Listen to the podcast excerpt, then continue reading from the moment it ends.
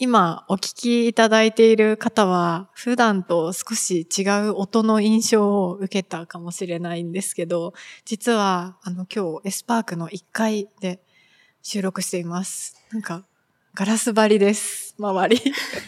人が歩いてて、人がちょっとドキドキしますね。イルミネーションも本見えつつですね。はい、イルミネーションを見ながら、通行している方々を、の視線を受けながら、私たちは収録しています。あでもこういうのもなんか開放感があっていいかもしれないです。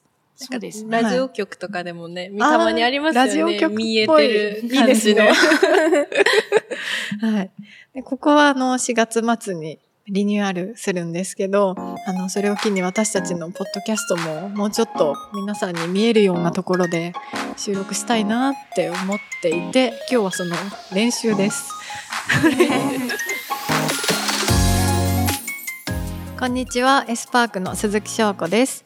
この番組は美のひらめきと出会う場所をコンセプトとした研究所、資生堂エスパークで働く社員たちが楽しくおしゃべりをしていくポッドキャスト番組です。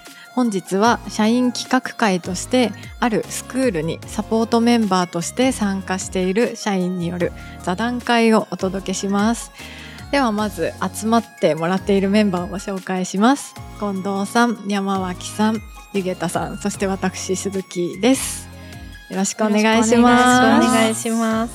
じゃあそれではそれぞれ自己紹介をお願いします。じゃあ近藤さん。はい、近藤です。はい。普段は口紅やマスカラの開発を担当しています。じゃあ山脇さん。山脇です。えー普段はミュージアムの運営と企画をしています。山脇さんは以前にもこの美のひらめきと出会う場所にはい。出演されたんですよね参加。させてい。その時はなんか会社のプロジェクトの一環で美術大学に通うっていうお話されてましたっけ？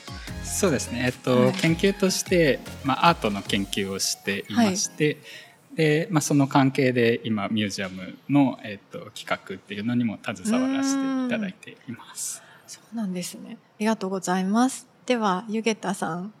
はい。私は普段は日焼け止めの研究開発をしています。ありがとうございます。というわけで今日はこの4人でお話ししたいテーマがありますので じゃあゆげたさんから、えー今日ははい。研究員だけど、えーヘアメイクの学校に通ってそれぞれ、まあ、思い思いの美を作ろうみたいなことをしたので、まあ、その体験についてうんお話ししたいなって思います。はい、貴重な体験でしたよね。はい、本当に。があの学っていうスクールがあってそこでこうヘアメイクアップを10代の方が学ぶっていう場所があるんですけどそこに私たちはあの研究員とあとは資生堂のアーティストも協力して参加したんですよね。で何ヶ月くらい通いましたっけ？結構初回ははい。半袖着てたよね。そうでしたね。半年くらい、まあ、全11回で10回まで通ったんですよね。普通に大変でしたね、まあ、学ぶことすごい多かったんですけど土日とか通うのがまず大変だった。平日のはい。夜とか、いやそうなんですよね。平日の夜も、なんか全10回まで通ったんですけどなんかそれぞれの役割とかお話しします？例えば近藤さんはこのスクールの中でどういうふうに協力したとかそうですね。私は普段から口紅とかマスカラとか製品の中身を作っている部署なので、えっ、と生徒さんがひ表現したいものに合わせたこんな面白いものがあるよみたいな提案ができるといいなと思って参加しましたうん。そうですよね。あの、ラメとかパールとか、あの、普段は売ってないような、あの、大粒のラメとかあんまり見せたり。見ることうん見がないかもしれなないですよね。はいそのそのままの原料みたいなところであったりとか。確かに原料を見るっていうこともすごい新鮮な体験を、ね提供できたかもしれないですね。へえ。ゆげたさんも、なんか作ったりとか。はい。ですね。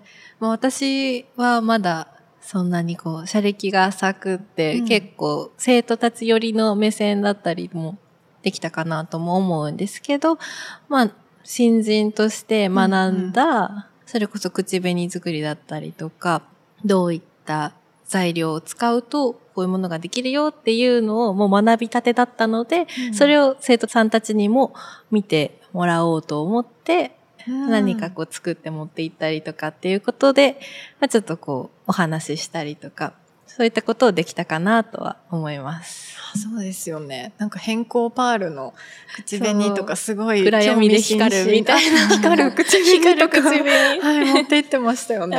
いや、普通に私もあすごいなって。いや、ライブとかでつもけたら本当に安心しました。光んなかったらどうしようと思って。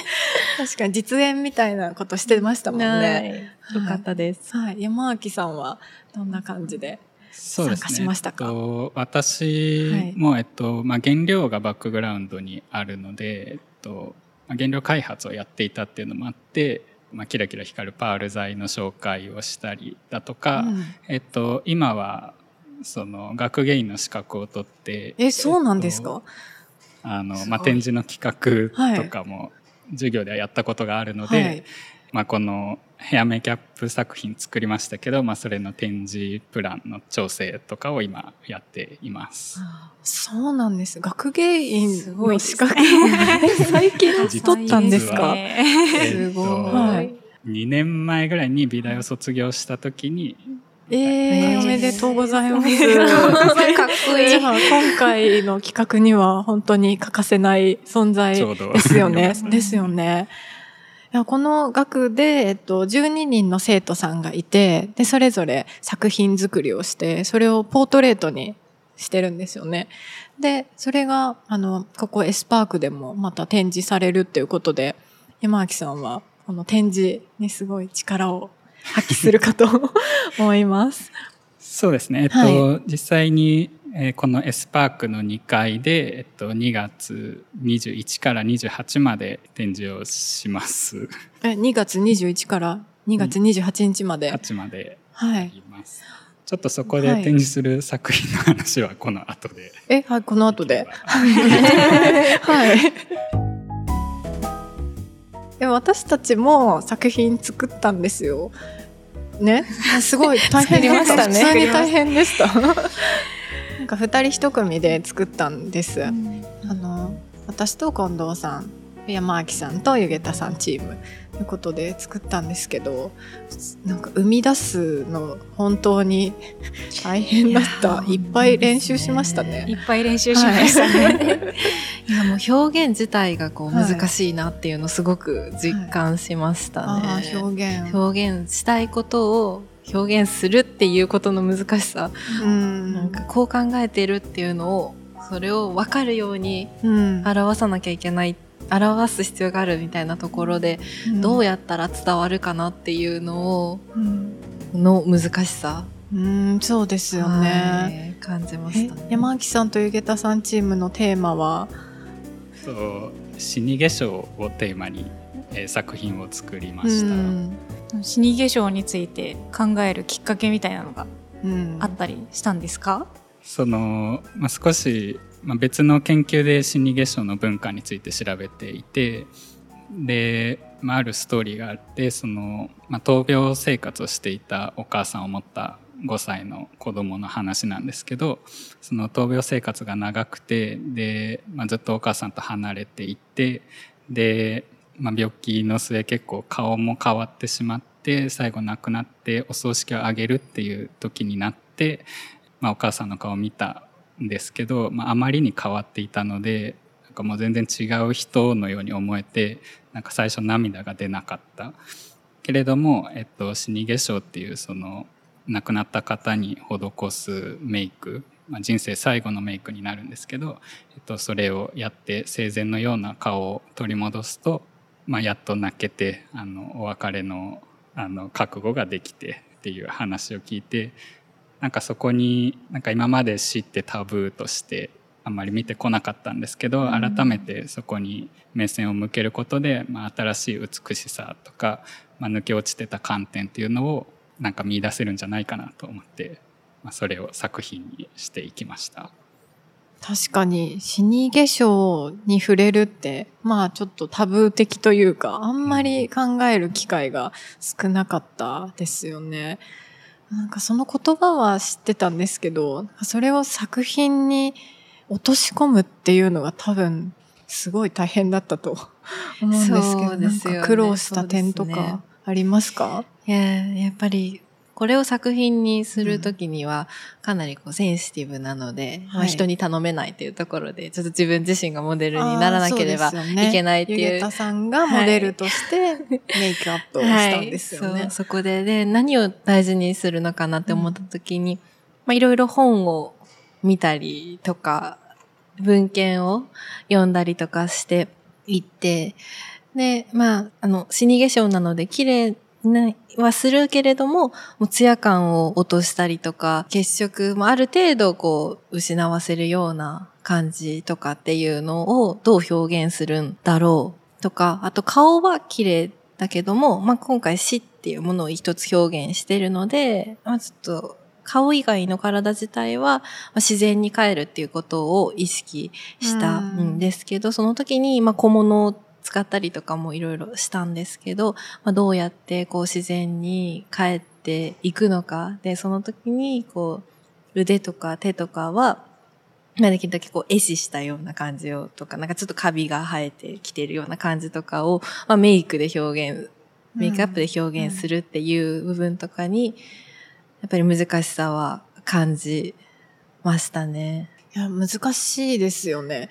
難しいですね撮影の時に私一番感動したのが、なんかそういう美を表したいんだっていう思いに対して、あの、サブファっていうスクールがあるんですけど、そこの校長のケラさんとか、あの、アーティストの下田さんという方だったり、あとフォトグラファーの、もう超一流のフォトグラファーの方が、全力で、あの、この一枚をどう撮るかみたいなことを考えて、なんかもう共同作品みたいじゃなかったですか？すごかったくらですいね。、なんか大人たちがすごい真剣にこう美について考えて作品にしようって、なんかそういう熱量とかが結構私は感動しました。いや、本当にそうだとうん思います。うんね、近藤さん、鈴木さんはいの作品もとっても美しいものだったと思うんですけれど。はい、あありがとうございます。いや、本当にもう見てて。はいたくさん練習しましたね。え、そうなんです。たくさん練習して、なんか私、鈴木とあの近藤さんが作ったのが、見えないところを装飾するうんっていうテーマで、あの背中とか耳とかうなじとか、そういう普段は見せてないところを、あの、過剰にね、ギラギラさせたよね。うんいっぱいは立体的なものもうんうんうんうんくっつけたり、キラキラさせて、はいすごい綺麗に仕上がりましたうね。んそうですね。そう、なんか結構見落としがちなところをすごいギラギラ、あの、装飾することで、いや、意外といいじゃんって思ったというか、なんか顔面だけじゃい。ない、あの、メイキャップってあるんだって思いました。うんか実際その制作日の時うんうんうん。に、まあ、僕らのシニゲーションのメイクって、まあはい。あんま奇抜じゃない普通のメイクをしてはい。いてで周りがどんどんなんかすごい作り上げられていくのを見て、なんかこれでいいんだろうか。みんなすごいなんか色とか形になってるぞって思って、なんかそこはちょっと焦りを感じ作ってました。そうですね。ああ、生徒さんの作品がもうエネルギッシュでしたよね。すごかったですね。すごかったですね。なんか印象に残ってる作品とかあります？あの、私たちが死に化粧だったので、はいそれと真逆を表現した子がああ、はいい。らっしゃって、はい。もうその方はもう今まさに生まれる瞬間を、うんうんうん。まあ哺乳類とか、まあ、鳥とかが今生まれたんだっていう瞬間をうん自分は美しいと思って、うんまあ、ちょっとその中に気味悪さもありつつ、でもそれが美しいっていうものを表表現したっていうので、まさにもう対極ああ、確かに。ではあったんですすけど、もうんうそれはそれでとってもまあ幻想的で、うん。その方が考える美しさと、それをこうちゃんと表現しようっていうもう勢いが、うん。をビシビシ感じられて、かなり印象的でしたね。本当ですよね。その、生まれたてのこの濡れた感じとか、そうそうね、あの幕をこう破ってる感じとか、そういうのを、あの、作品にしたいっていう熱が、まず素晴らしい。しかもそれを作り上げたっていうことがもう本当に、そうなんですよ、ね、すごいですよね。なんか一枚の作品でポートレートにした時の、実はこの質感とか、うんこの模様とか、この色みたいなところにある、後ろにあるエピソードみたいなのをちょうど聞かせてもらったので、うんすごいそういう視点もうんありながら見ると、どういうふうに撮ったんだろうみたいなところも考えながら見たい作品ですよね。そうですね。そう、10合計で14枚のポートレートが展示されるんですよね。生徒さん10代の方がほとんどだったんですけど、なんか、プレゼンすごい上手くなかったですか？すごいですよね、みんな。うんなんか、はい。プレゼンもすごいですし、なんかそれを受けたコメントも、うん。なんか、大人びてるというか、うん。なんかすごいなって思いましたね。うんでもあの空間が私はもう本当に素晴らしいと思っていて、例えば17歳とか18歳の時になんか哲学的に美しさとはみたいな、生まれた瞬間のこの質感みたいなことをお友達と話すことって多分ないじゃないですか。それをなんかあの教室ではどんな哲学でも受け入れられて、しかもなんかサブファの校長のケラーさんっていうあのプロフェッショナルな方が、たちがなんかこう再度こう解釈したり公表したりして、なんかすごい贅沢な空間だったと思う。本当に素晴らしい。うん全員が今の自分に向き合って、うんそれをこう、自分たち、子供たち同士でも、大人とも、こう共有し合って、こう、なんか、さらに消化していくみたいな、うんすごい空間でしたよね。本当ですね。お互いがお互いの刺激を受けて、またさらに、こう、考えが深まっていってるというか、成長していってる瞬間みたいなところが、授業を追うごとに見れたような気がしますね。えあとなんか印象に残った授業とかあります？一番最初の授業が、はい自分が美しいと思うものみたいなのをみんなが写真で持ってきてたんですよね。はい。で、そこからのうん。次がダサいと思うものを持ち寄るっていうのがなかなか大人になるとというとあれなんですけどダサいものをダサいって言わなくなる言えなくなるみたいな本当ですね。ひしひしと感じます。その生徒さんからはなんかこれダサいと思うあれもダサいと思うって結構バンバン出てたんですけど、はい。なんか僕らはそうかな？なんか、え、そう、ダサいと思うものを、こう、コラージュにして持ってくるみたいな宿題が出たんですけど、なんかすごかったですよね。その時、そのその時の方が盛り上がった気がする。そういうものをダサいと思うんだとか、なんだって。そもそもそういうものが今あるんだみたいなところもえ含そういうめてものがあるんだは、あの、ヤリラフィーですか？ああじゃない。爪ピアスとか。爪ピアス。みたいな。ファーストピアスが爪ピアスっていうのがダサいみたいな。はい。あ、そうだそうだ。ありましたね。ありすべましたね。てが初めてのう、んうんうん。そういう事象があるんだみたいなところから、それをダサいと思うんだみたいなのが、もう新しいの連続でしたね。うんねもうなんか大人になるとうん全てを包み込む包容力みたいな感じでダサいものなどないみたいな気持ちに なってしまう。私たちもその授業に参加して、一応ワークショップとして、なんかダサいものをこうあげるみたいなの。で、なんか筆記用具とか持ってなくて、パソコンでパワーポイントに、なんかダサいものをまず貼っていって、なんかわかんなくなっちゃったんですよね。あの4人1組で考えてたら。うん。なんかこう上げてみてなんか七分丈のズボンってダサくないみたいな話もしたけど、うんでもよく考えると、うんまあ、そうでもないよね。一周回ってダサくないんだよな、みたいな。なんか昔の自分がダサいみたいな。いや、でもあの時はあの時でよかったよね、みたいな。世間話した。ただ世間話ししましたね。ねまずダサいものをうん上げることが難しかったいやですよね。難しかったです難しかった。うんしかも結論出なかったです もんね。ですね。本当に。うんその間に生徒さんはその自分たちが持ってきたダサいと思うものも、こう、工夫すればうん美しいもの、可愛いものとかかっこいいものに見せられるんじゃないかみたいな授業をね、うんコラージュでそれも表現をして、どれも素晴らしい作品を見ながらちょっと、あってなりましたよね。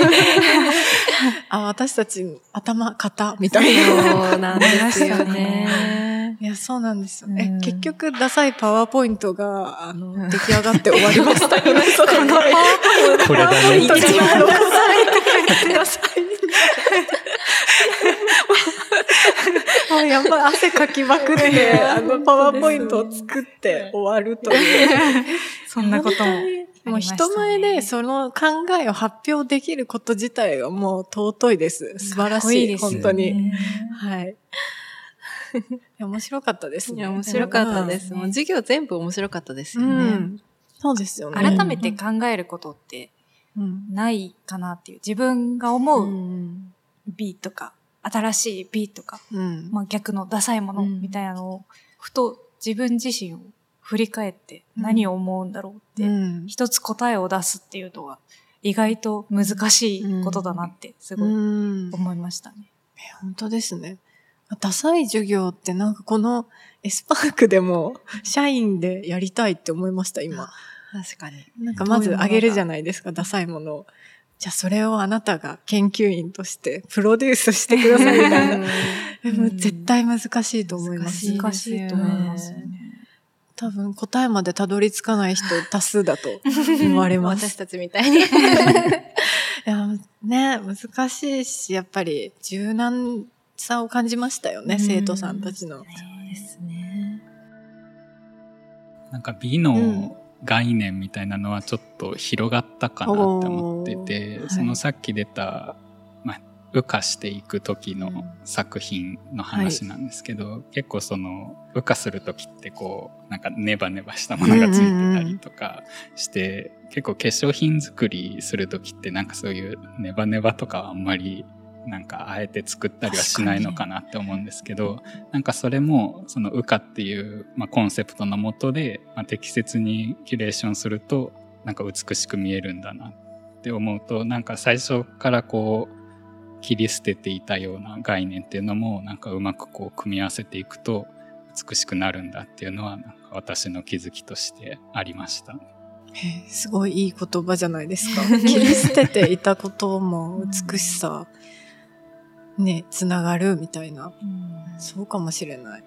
えー私がこの授業で通して一連を通して感じたのはもう誰のものでもなく自分自身が思う美しさっていうものをもう追求していけばいいんだっていうことをすごく思って、なんかこうあるべきとか、なんかこういうものが美しくあるべきとか、やっぱ考えてしまうことも結構多いと思うんですけど、まあ特にやっぱり化粧品とかっていうところだと、まあ、肌、まあ、すべすべであるべきとか、なんかそういうこともあるかとうし、まコンプレックスとかもあるかと思うんですけど、でもそうではなくて、自分自身が思う、今一番こう、綺麗だと思うものだったり、いいと思うもの、自分が幸せになるような、そういったものを、うん、なんか追い求めていって、自分の好きなもの表現するっていうことが、なんか一番こう生きていく上でも大事なんじゃないかななんていうのをちょっとなんか広い概念にはなっちゃうんですけど、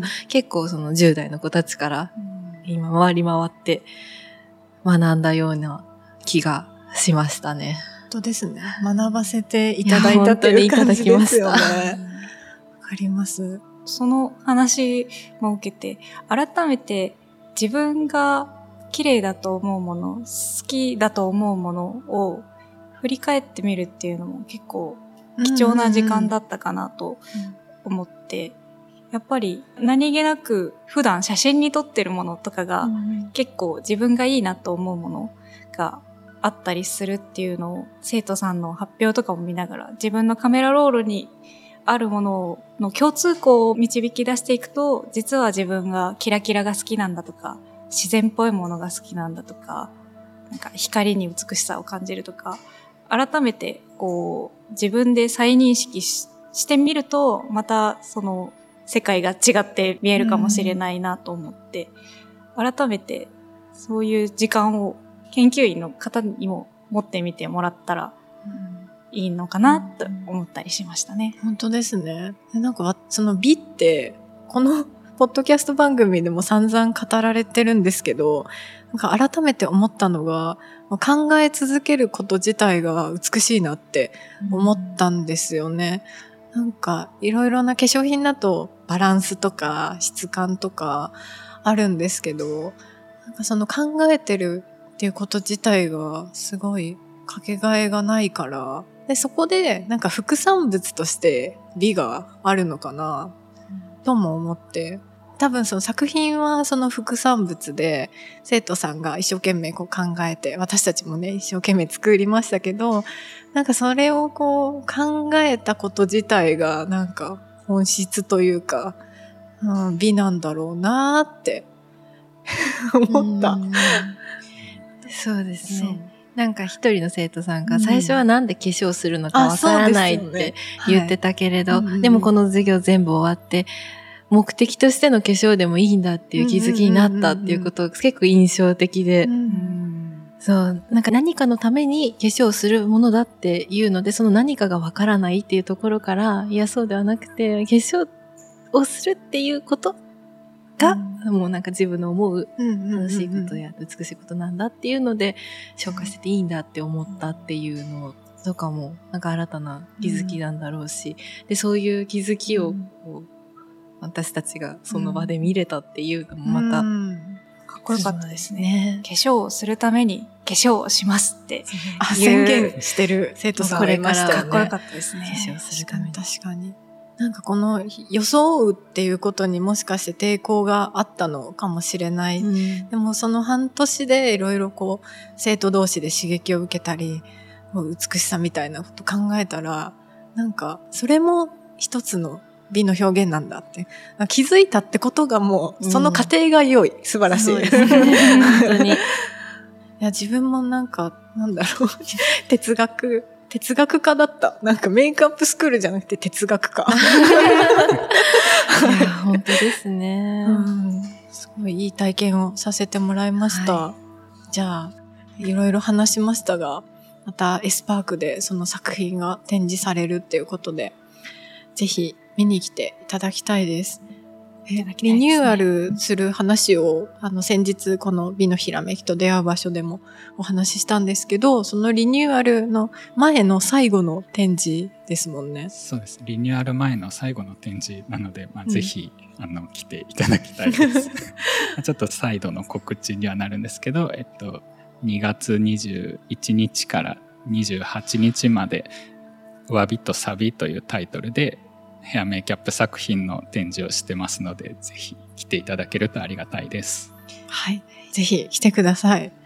なんか、自分、身内だけでこう見せ合うのも、なんか楽しかったですけど、人に見てもらうっていうので、なんかままた一つハードルを 超えた気がする。超える気がします。ね、いやでも12人の本当に、はい、あの学生さんたちはもう全部の作品がものすごく個性的で、何かこう見てる人にもこう訴えかけるものがそれぞれあるようなものになってるので、うん、ね、ぜひ見てもらいたいって感じですね。一枚一枚じっくり見てほしいです。本当に。はい。